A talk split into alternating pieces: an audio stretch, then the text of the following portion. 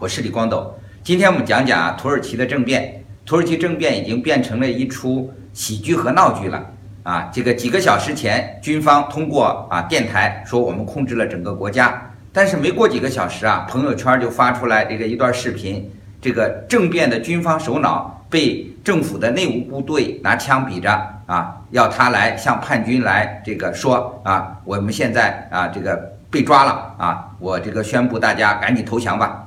所以看来啊，以前的政变啊，是只要控制了国家的电台、电视台啊，就把这个国家给啊玩转了。现在不行啊，你电台、电视台呢啊，刚刚说你控制了这个国家，但是呢啊，这个微信上朋友圈一发啊，说原来啊你这个呃被人家抓了。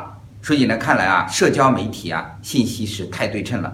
像世界上这个政变啊，好像几乎经常都在发生。非洲呢，一个国家啊，发生要好每年好几次政变。像泰国，四二年以来已经发生了几十次政变。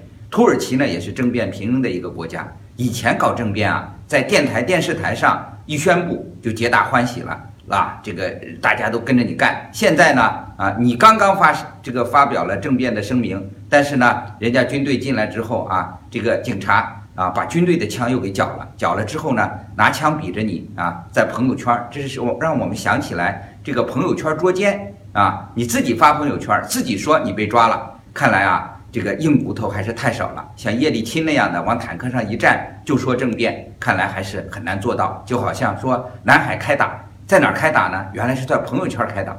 谢谢大家啊，收看今天的有观点分享。